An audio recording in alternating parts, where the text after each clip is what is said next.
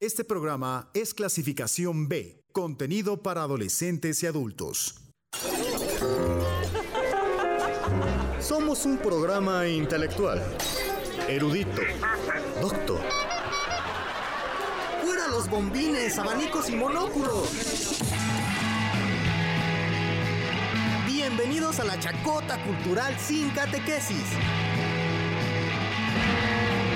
En el camino. Prólogo.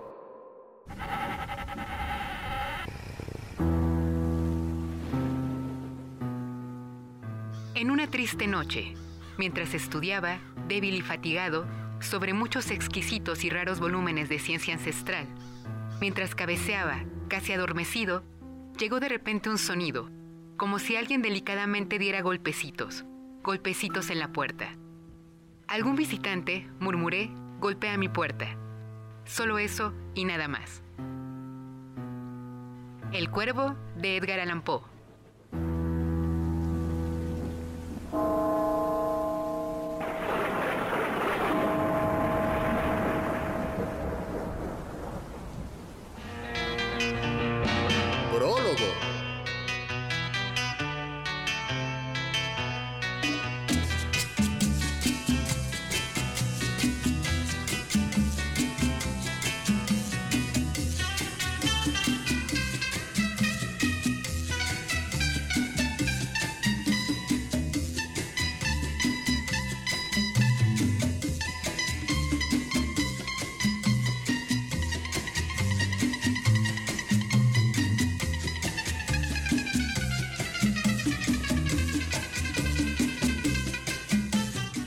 ¿Cómo están? Buenas noches. Son eh, las 8 con 2 minutos. A nada de 3 minutos. 2, 1. Y Ahora ahora. sí, listo. 8 de la noche con 3 minutos. Sean bienvenidos a este programa. eh, a la Chacota Cultural sin Catequesis en el camino. Por acá en el 997 de FM. Yo soy Luis García. Los saludo con un montón de gusto. Y como cada semana también está conmigo Ana. Hola, bienvenidos todos los que nos escuchan en esta hora chimenguenchona. En la hora cuchi cuchi. pues sí.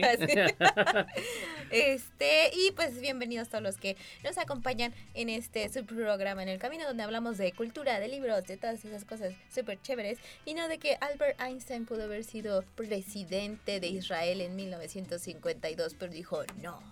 ¿En serio? Sí, pudimos haber tenido un presidente eh, muy... Cerebrito. Sí, pero normalmente dicen que no funciona, porque, o sea, no están aptos para ese puesto. O sea, Es como si. Vargas Llosa hubiera llegado, que era diputado, ¿no? Sí. Quería él allí en Perú. Sí, pero alguien que creo que sí alcanzó la presidencia y que lo hizo bien fue eh, Sergio Ramírez, que estuvo en la Revolución Sandinista y que ahora es nuestro aclamado escritor y premio Cervantes. Oye, también un boxeador, ¿cómo se llamaba este, el filipino? Eh, Manny Pacquiao, ¿no? Llegó, era algo también en gobierno.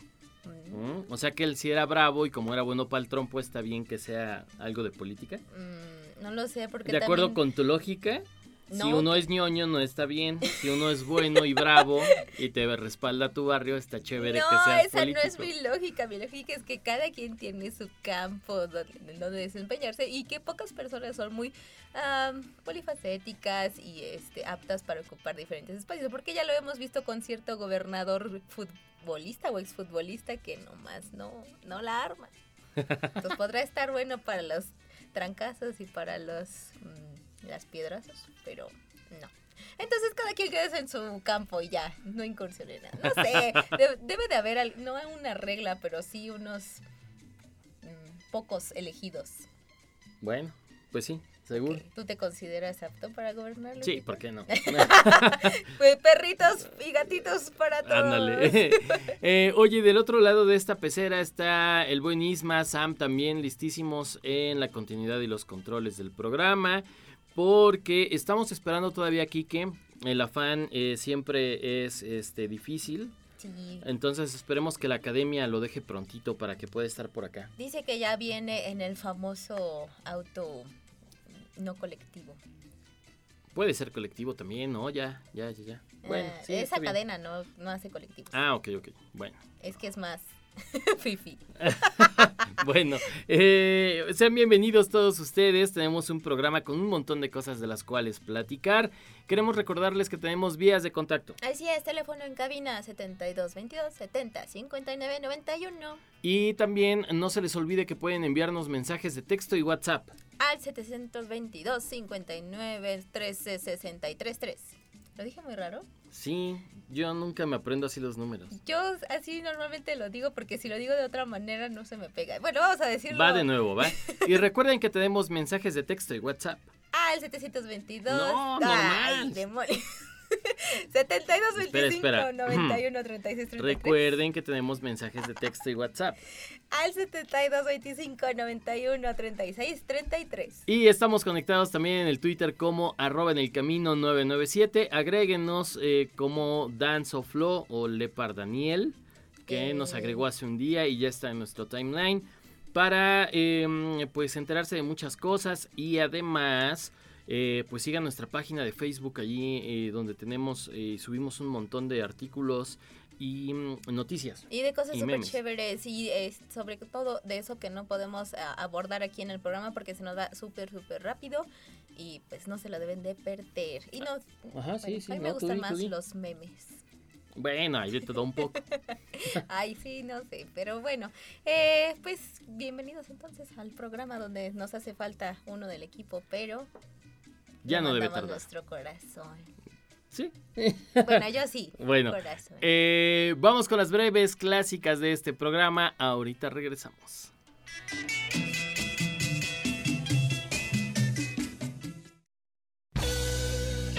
Las breves de En el Camino.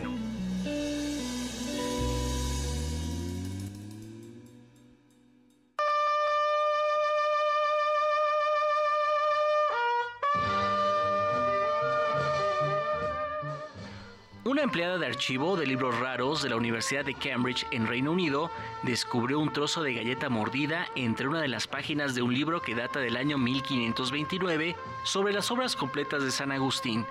Aunque no se permite el ingreso de comida, bebida ni bolígrafos, el hallazgo debe tener al menos 50 años haciendo la función de un raro marca páginas. Sin fin, editada por Random House, es la nueva novela del escritor Martín Caparrós. En esta novela, ambientada en un hipertecnologizado 2070, la humanidad vive en un marasmo social y político que muchos ya vaticinan el día de hoy, a pesar de haber superado problemas como el hambre o la vejez mediante alimentos y partes del cuerpo sintéticas. Y el argentino se pregunta, ¿cómo sería un mundo en el que no existe la muerte? Una primera edición de Harry Potter y la Piedra Filosofal firmada por su autora J.K. Rowling se ha vendido por unos 108.500 euros en una subasta de Bonhams en Knightsbridge en Londres. La rúbrica de Rowling está dirigida a Brian E. Evans, agente literario que rescató de la pila de envíos de la agencia tres capítulos del relato del joven mago y tras leerlos solicitó el manuscrito completo que ya había sido rechazado en 12 ocasiones. Polémico, prolífico e inclasificable, el escritor Luis Racionero falleció en Barcelona a los 80 años. Fue director de la Biblioteca Nacional, psicodélico que vivió la California contracultural de los finales 60. Amaba el taoísmo chino, la cultura clásica, la Edad Media trovadoresca, el Gran Renacimiento y las luces de la Ilustración, además de difundir el urbanismo en los 70.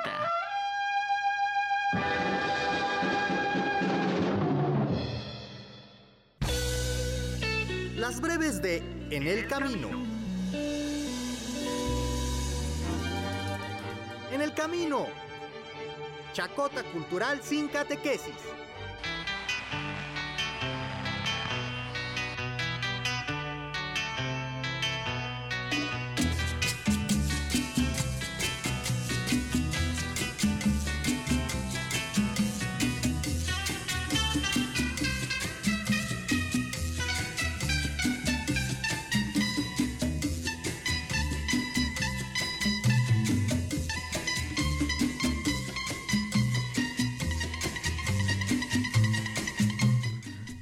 8 de la noche con 10 minutos. Ahí estuvieron las breves de este programa, como siempre y como cada semana.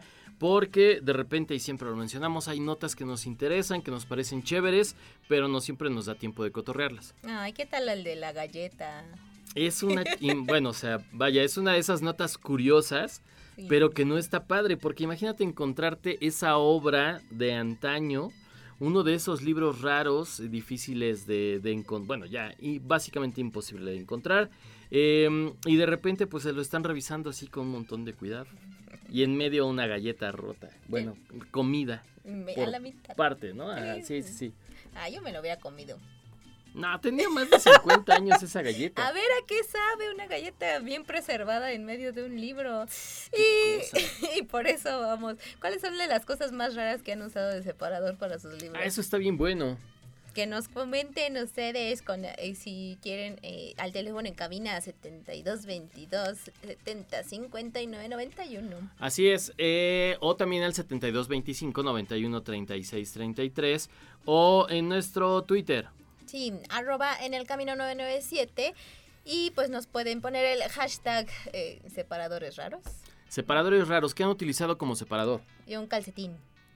¿En serio? Sí, pues es que no había Ahora hay nada pedazos cerca. de hoja, No había ni siquiera una hoja cerca, solo un calcetín. un calcetín, eh, una envoltura de dulce o de chicle, Ah, sí, eso siempre. un boleto de camión, Un ticket. hace años cuando los daban, un ticket. ¿Todavía usas boletos de camión? No, ahorita ya no, pero hace años los A daban. mí no me tocó eso.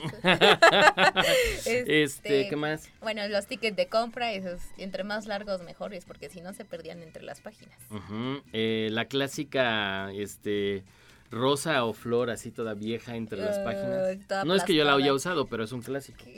Y sí lo Claro. usaste, claro. No, que no, no, lo juro. Tu mami que te dio tus rosas cuando saliste de la primaria. Nah, eran demasiadas, no podían caber en un libro. este, ¿qué más? Eh, ah, bueno, yo de plano sí he usado la pata de mi perro. Mientras así le Sí. metes la patita. Lo que pasa es de que pues estoy en la cama y estoy leyendo y él está a un lado y así de que, ay, necesito ir por esto, o, ay, la lavadora, no sé qué. Y entonces, ya presta la pata y se queda. ¿Y se queda ahí? ¿No la saca? No, se pierde la... Ah, pues sí, eso significa que no funciona. Pero pues bueno, es lo más raro que he tratado de usar para eso. Bueno, piensen en eh, separadores raros, cosas que han utilizado como separadores y nos lo comentan, participan con nosotros y entonces ya nos enteramos de qué sucede con todo esto. Sí, que es lo más raro. Mm, Un, un hilo, eso no es raro. ¿no es raro? Pues no, se utiliza. Nah, ¿Cómo te vas a quitar uno de la playera? Ni que anduviera uno todo chamagoso así. Ay, perdón, con los señor hilos de la playera afuera. Yo sí tengo hilos de playeras de afuera. ¿Qué más? No gasto en ropa. Este, lentes. Lentes, el cable del celular. Este, mm, pues, en cal- cualquier cable en realidad. Mm, ¿No han utilizado agujas? no. Es que estaban cerca la costura, entonces pues. Bueno, ah, ya les dimos ahí como bastantes ideas para que puedan participar con nosotros. sí, que nos digan qué es lo más raro que han puesto entre sus libros. Y si lo han vuelto a encontrar, porque de repente a poco no te encuentras y, ah, mira, un ¿Sabes dólar. cuál es bien chévere de encontrar? Que me ha pasado solo una vez, Billete, dinero. Claro. Que de repente, no sé si usarlo de separador, pero lo llegabas a, colocar A entre los libros así de aquí lo voy a guardar porque seguro no lo voy a hallar o... Mm, Sí, no me lo voy a gastar, aquí voy Y a- pasa mucho tiempo y de repente lo Y se te encuentras. olvida que tenías dinero. Es como cuando lavas ropa y de repente sale así un billete de Ay, ¡Yay! los 100 pesos que pensé que había perdido. Ajá. Sí, me pasó mí seguido.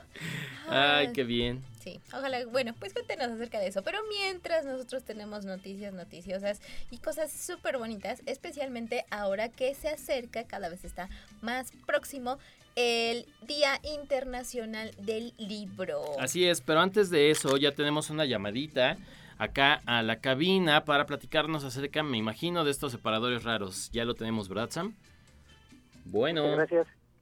Oli. Adelante. hola. ¿Qué tal, Luis? Buenas noches. Ana, Oh. ¿verdad? Buenas noches.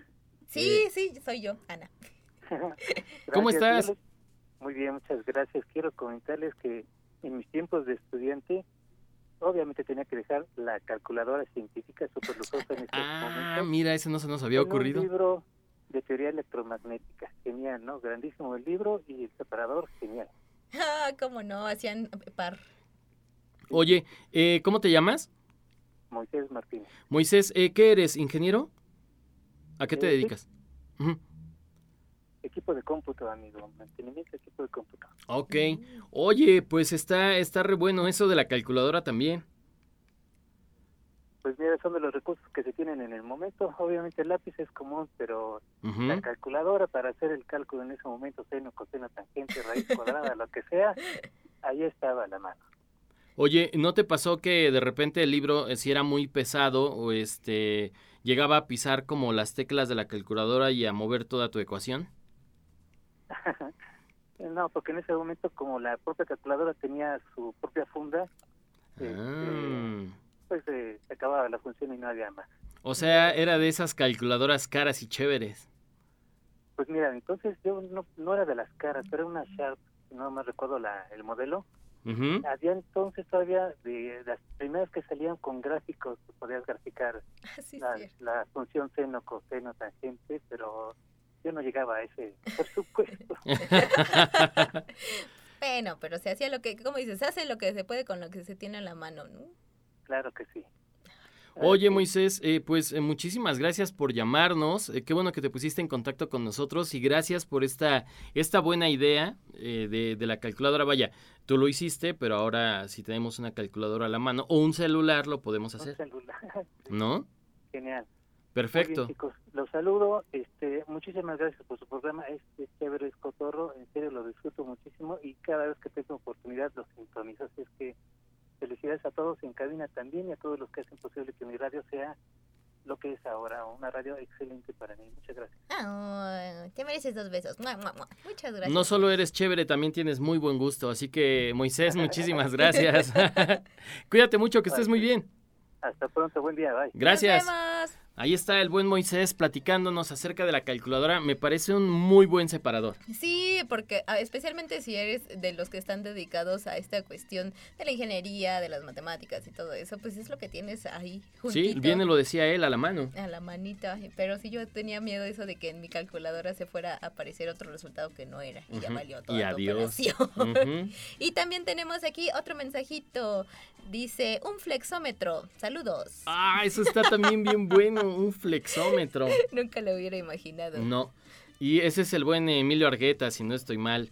El Ingetecto, ¿no? Este, él seguramente por tener estas cuestiones a la mano, eh, ingeniero y arquitecto, el buen Emilio Argueta, eh, por eso utilizaba el flexómetro. Ay, yo supongo que cada quien, dependiendo de su carrera, de su rama, de su profesión, eh, tendrá su separador particular. Sí, claro. Ay, qué divertido. Síganos mandando entonces. Sí, queremos al- saber, saber. Al teléfono en cabina 72 22 70 59 91 Y también al 72 25 91 36 33. y también en arroba en el camino 997 y hashtag separadores raros. Así es. Bueno, eh, mientras nos siguen mandando mensajes para enterarnos de qué sucede y qué utilizaban como separadores, nosotros vamos a platicar de un mano a mano bien interesante que se estuvo realizando en esta cuestión de libracos eh, desde la FIL Guadalajara para, eh, o que tiene que ver con una lectura en libro ese mismo día. Así es, eh, y el próximo jueves 23 de abril, que pues mm, más o menos próximo, ¿no? Ajá, como un poquito más de un mes. Un mes, más o menos. Eh, Entonces está- está- estamos listos para esto, para esta, esta gran aventura. ¿Qué será? Eh, pues que Crónicas Marcianas de Bright Bradbury va a ser leído en el Día Mundial del Libro. ¡Yay! Me dice fanfarrias y todas esas cosas hermosas. Así es.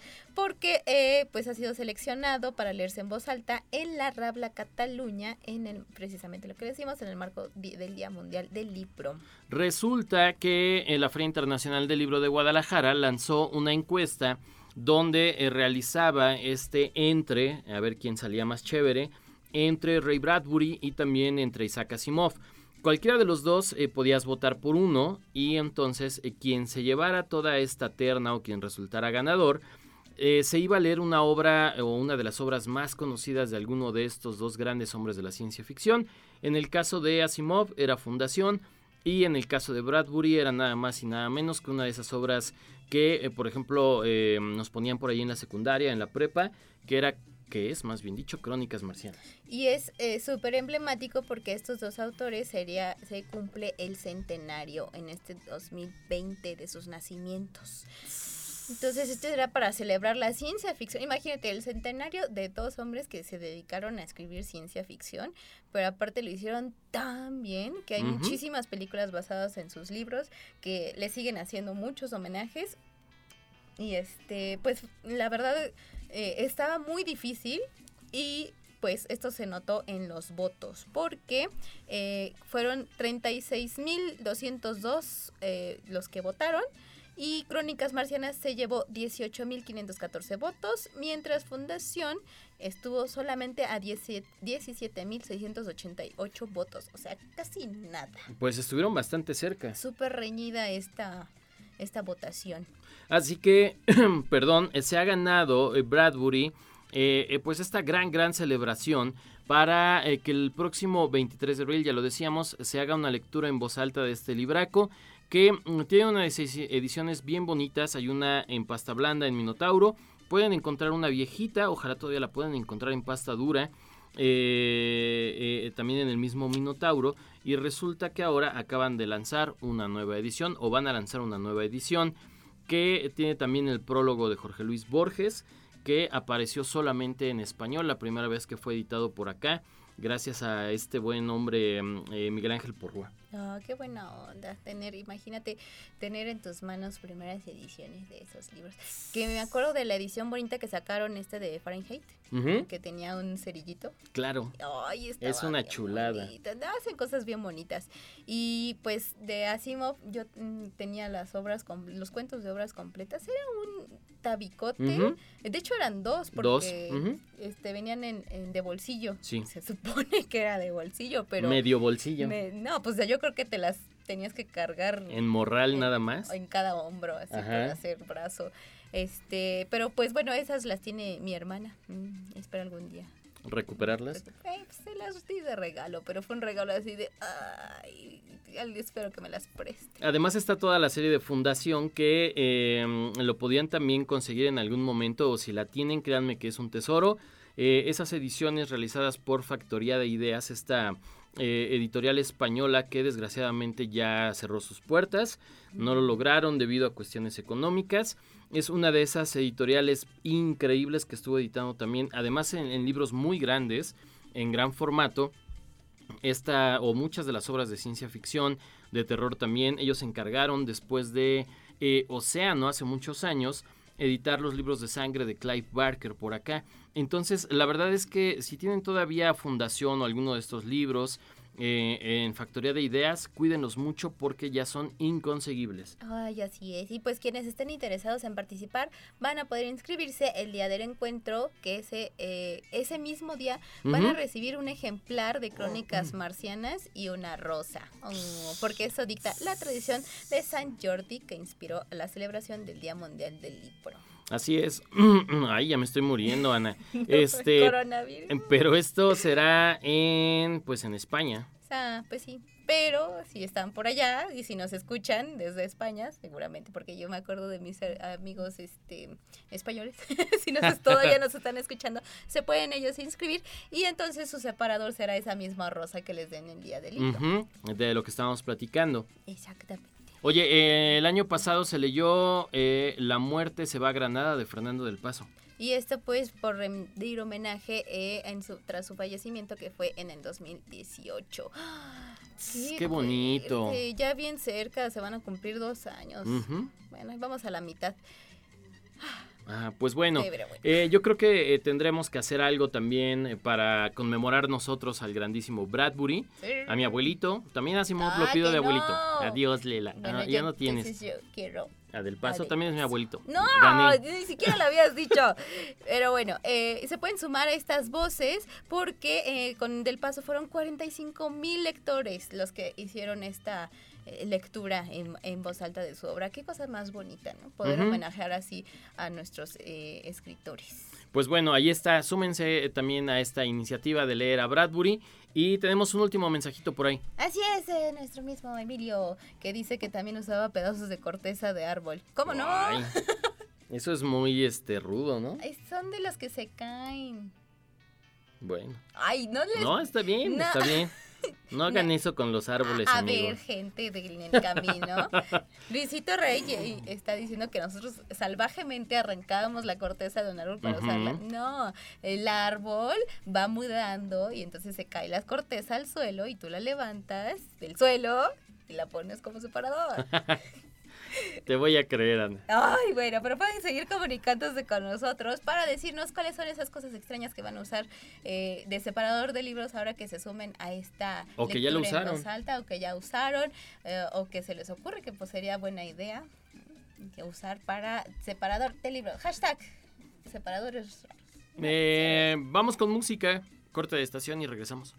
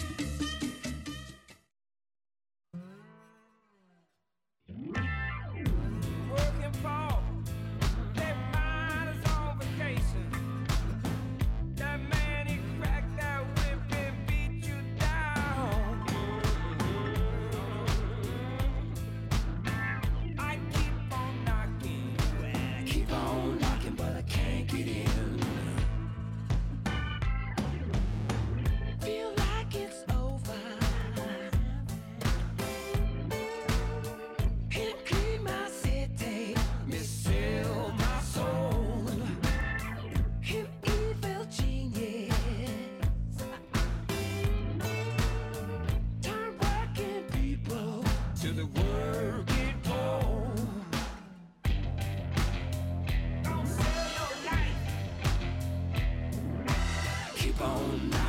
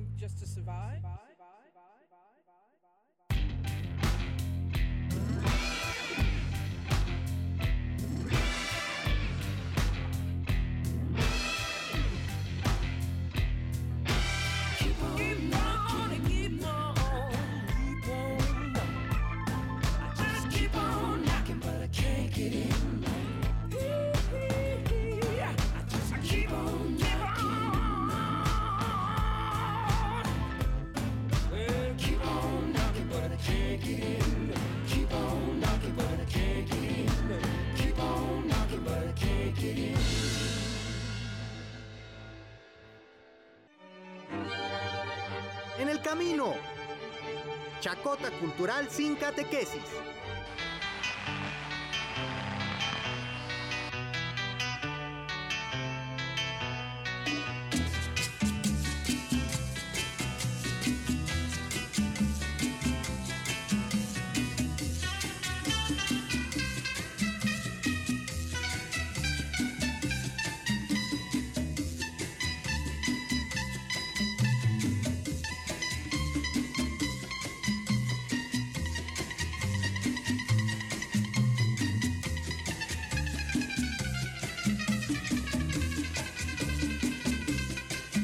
Hola, ya estamos de regreso. Son las 8 de la noche con 34 minutos.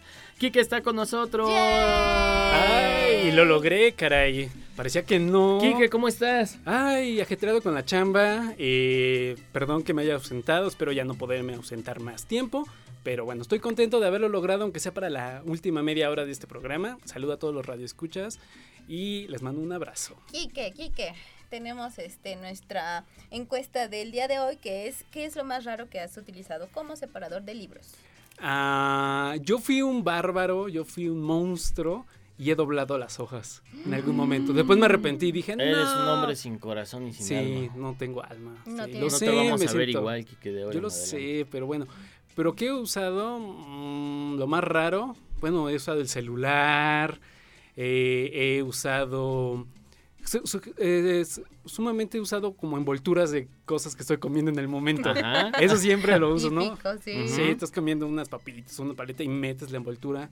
O también cuando, cuando todavía daban boletos en el camión, metí el boleto. Ay, Gracias, es Kike. que- O el boleto ustedes- del metro. Oh, sí. Ustedes son muy viejitos, por eso yo no sé. Uy, perdón, antes de la. Del, ¿De del qué? que- De la huella digital. No hay huella digital todavía. Esos son muy modernos. Pero sí, o, o recibos también, recibos de cualquier cosa. De, Ajá. De la luz, del agua. Tiquetes. Ah, o así, como. Así, o, o volantes, yo metía muchos volantes. Ah, sí, los volantes Sí, que te dan en la calle. De los ocupados para eso.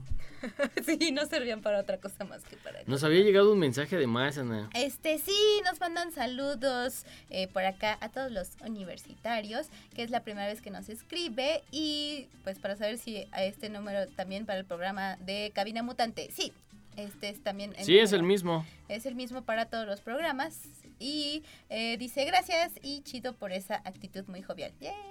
Ah, muchas gracias. Esto nos dice Jorge eh, González, que dice que él usaba como separador hojitas mágicas de, ar- Ah, de pues sí.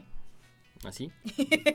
Lo que uno tiene a la mano. Lo que- Siempre. Y Lo, lo único que yo tendría en contra de las hojas es de que si las dejas muy- mucho tiempo se pone verde o café o así. Yo conocí a alguien que era muy, muy devoto de la cultura de Hikuri, de, este, de los huicholes.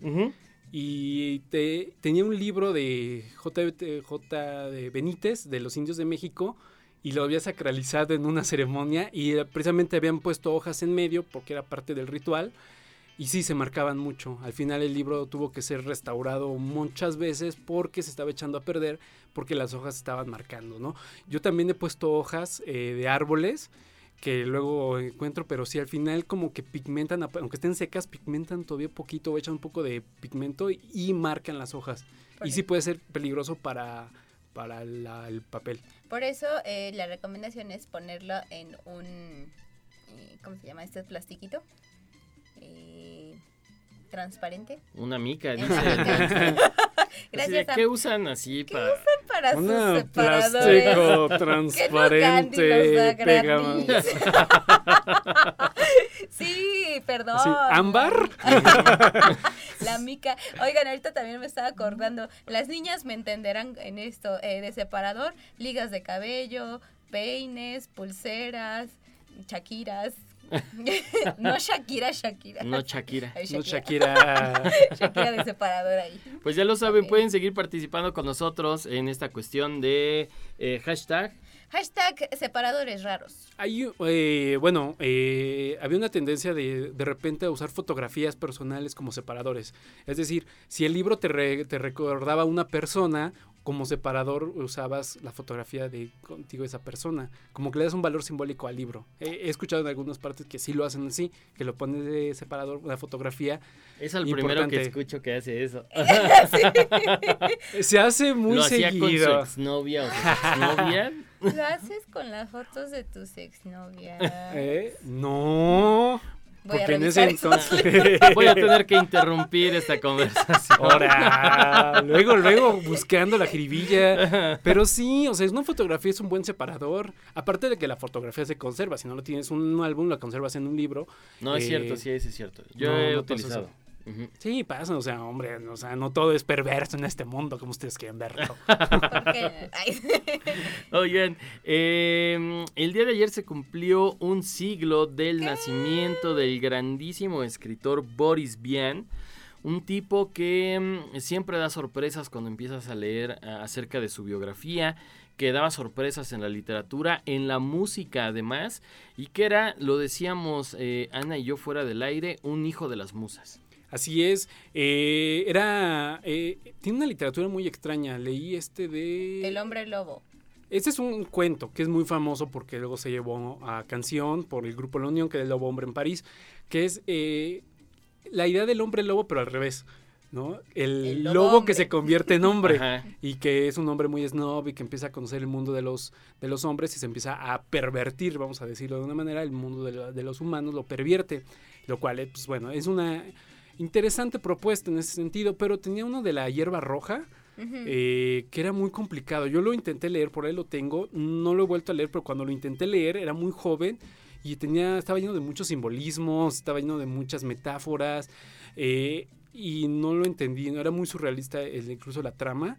Entonces, este, creo que es complicado, pero no complicado porque eh, él sea complicado, sino por la calidad y por la, el hermetismo que, que él mismo hace en su obra. Pero claro que era un hombre complicado, aparte de pues eh, polifacético, ¿no? De- decía que era ingeniero, que había escrito óperas, que ah, bueno, pues lo que sabemos que es eh, eh, de cajón, que es un maestro del jazz, o sea, no Sí, es- es, trompetista. increíble, ¿no?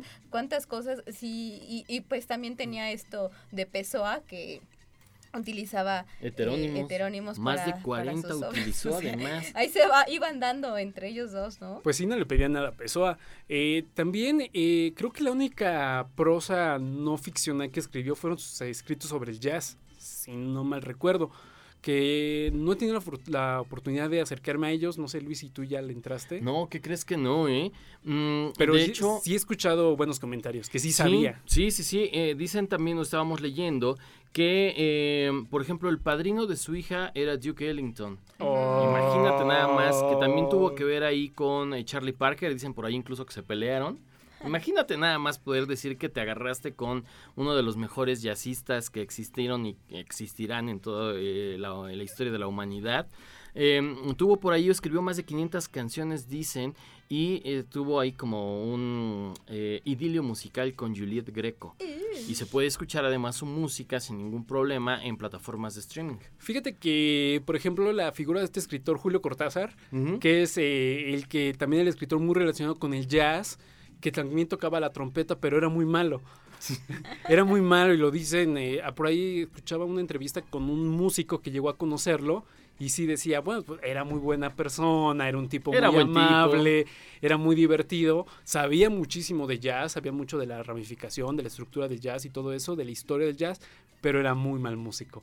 Entonces, a diferencia de Boris Vian, que sí era muy buen músico. Y además tocaba con sus dos hermanos, eh, hicieron su trío y a partir de ahí pues hacían también unas fiestas, dicen que estaban bien bravas. Es que el jazz, o sea, ahorita Se como presta, se que presta. como que ahorita dicen es música muy snob, muy de gente intelectual, pero en su momento era la cosa más densa que pudiera Que- existir en música. Que en cualquier momento llegaba Orson Welles así de, ya llegué, compita. o aparte tenía una voz, ¿no? Así, "Ay, ya llegué".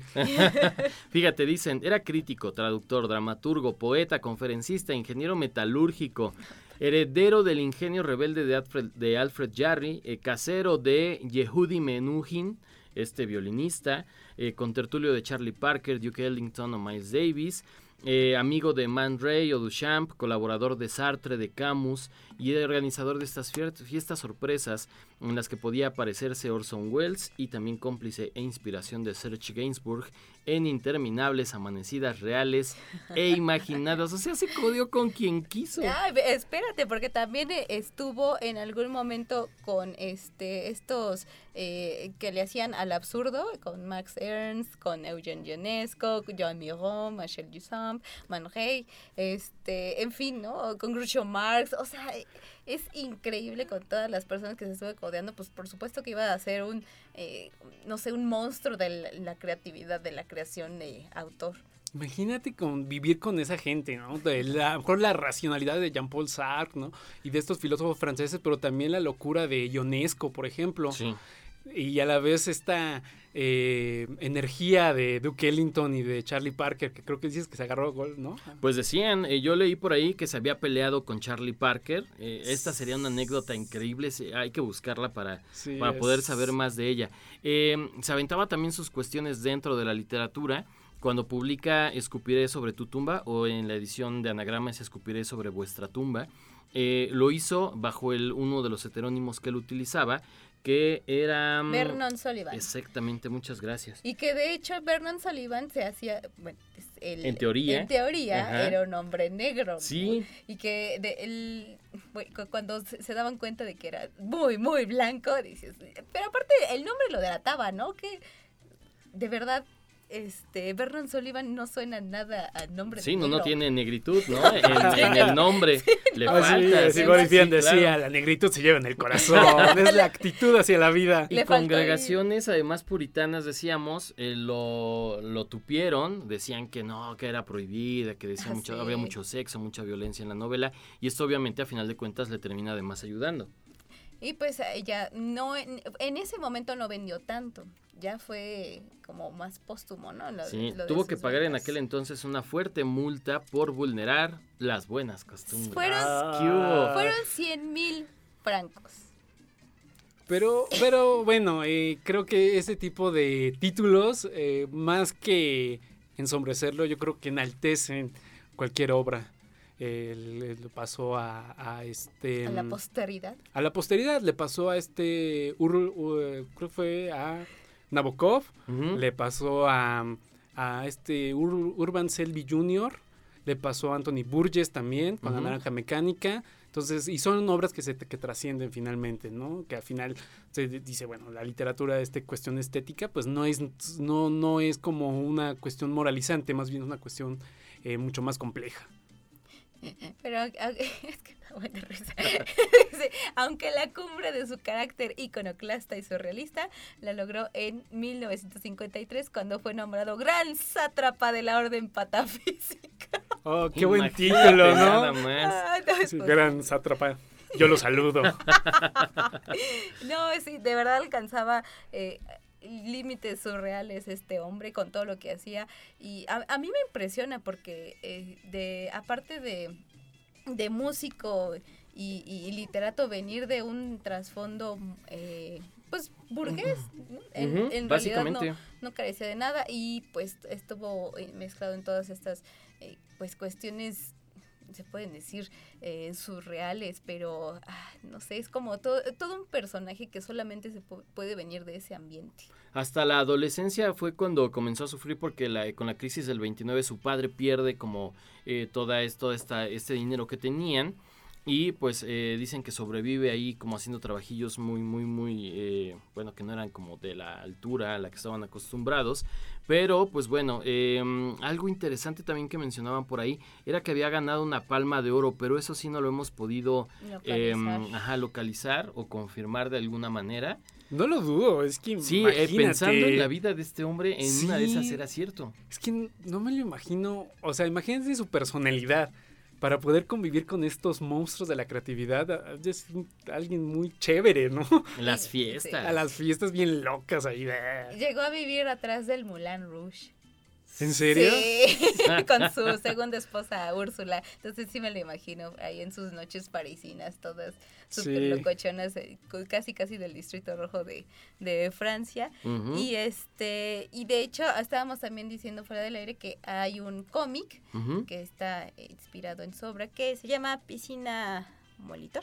Sí, sí, sí. La vida swing de Boris Vian. Está en esta eh, colección de eh, novela gráfica de Impedimenta, que tienen también ahí a mm, eh, Huckleberry Finn, que es una cosa bien, bien bonita. Tienen varias.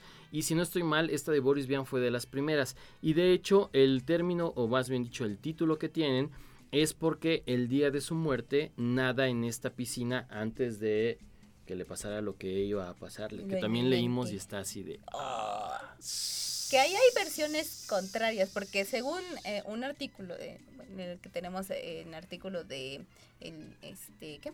Uno es el comercio y Ajá. otro tenemos del cultural de España. Y había otro donde decía y que lo hacía menos romántico, porque en este se supone que estaba viendo la, vers- la versión adaptada de I Spit on Your Grave, o ¿qué? Escupiré sobre tu vuestra tumba. Ujú. Vuestra tumba. Ujú. Y Es que- es que entonces es la que estaba así tan, así- ah, tan, tan, tan impresionado que ah, le dio un ataque y se murió ahí en medio de la, de la proyección. La otra es de que no es cierto, que en realidad sí alcanzó a llegar al hospital y fue en el hospital donde murió. Es menos Eh, romántico.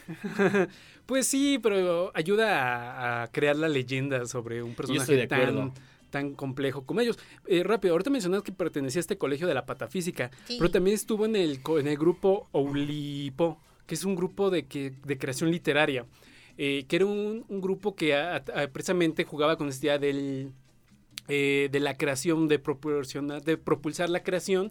Entonces lo que decían es que tenían que escribir, por ejemplo, eh, con palabras buscadas al azar en un diccionario.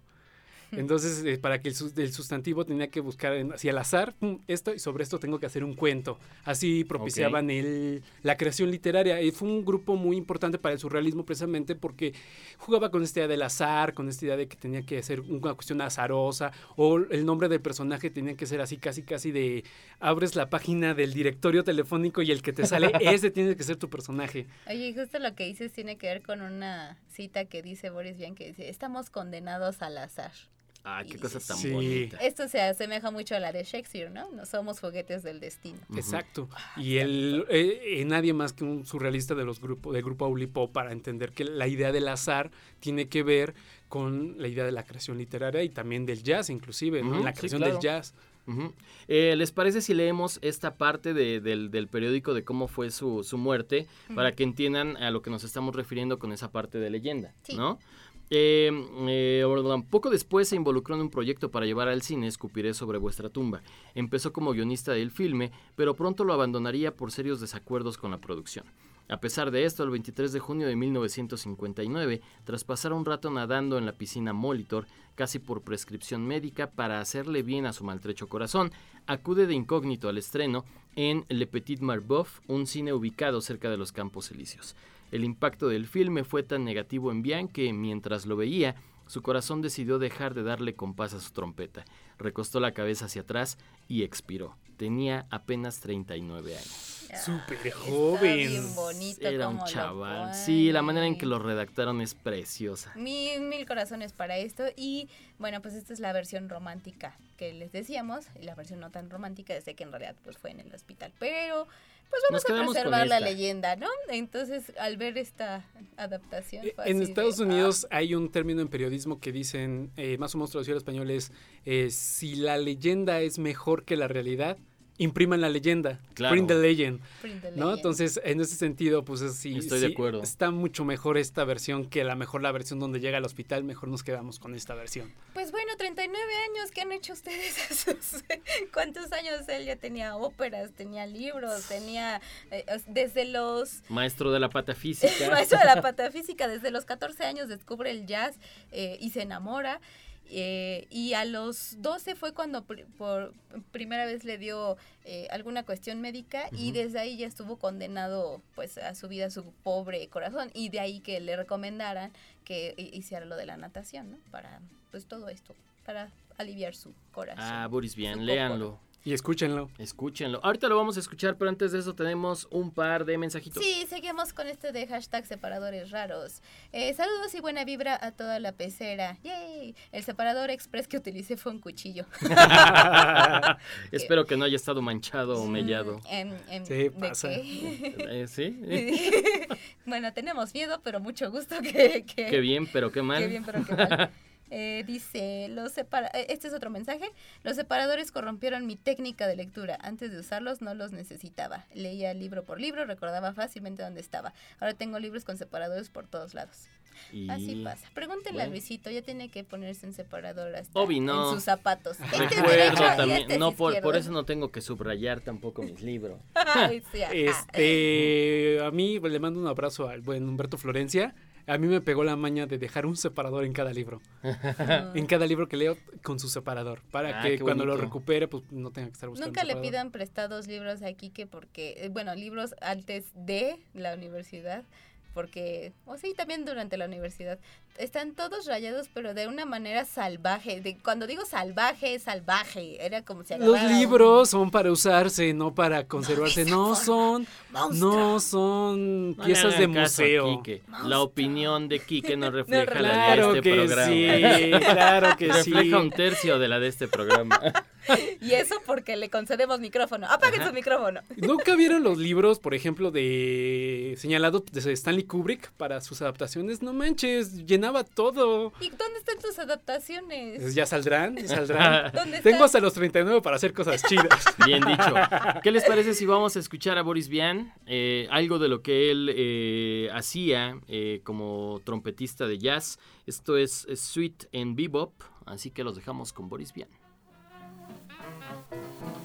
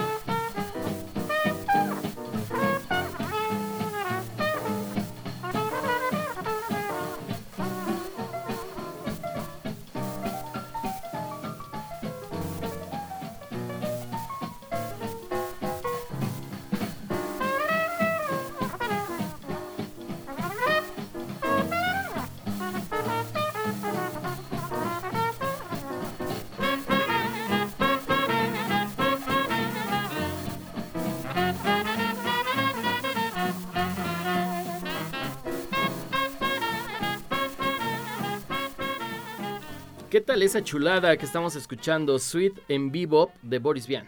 Y también cantaba, ahora que lo recordamos, y este llegó a cantar en contra de el alzamiento francés, en contra del presidente. Y por eso lo tachaban de, de rojillo. Y es que aparte también tuvo, estuvo conviviendo en una época importante el contexto cultural, el contexto sumamente propositivo, ¿no? En el que le tocó vivir, muy creativo el momento. De hecho, su, su este, la ópera Boris eh, Godunov fue la que inspiró su nombre, porque su mamá era fanática de esa obra. ¿Qué tal, eh? Y ya me- es uno de los también eh, como precursores, iniciadores de eh, el rock and roll, a pesar de que él no le gustaba estas ondas. El jazz y el blues generalmente iniciaron el rock and roll, ¿no? Esta actitud rebelde al final fue, adopt- fue adaptándose poco a poco. Sí, sí, sí. Pues Esto- muchos corazoncitos a Boris bien, ¿Cómo donde no? sea que esté. Tiene un libro que se Arranca Corazones, es de Ajá, él, ¿no? el último. Sí, entonces Post-mortem. Que es de, este, de los best. Bueno, sí, de- a partir de eso, de su muerte, se convierte en los bestsellers de Francia. Oigan, ya nos tenemos que ir. No, No, se les porque- olvide, ahorita a las 11, completamente en vivo, va a estar Lemuria por acá con el buen Sam en el séptimo círculo en una ¡Ra, entrevista. metal! Para que no se la pierdan, quédense en la programación de Uniradio. Muchas gracias a todos por la escucha, por comunicarse. Ana, Kike, muchísimas gracias. Ya nos vamos. Gracias, nos vemos la próxima semana en punto de Gracias. las 8. ¡Mua! Bye. Bye. En el camino. Chacota cultural sin catequesis.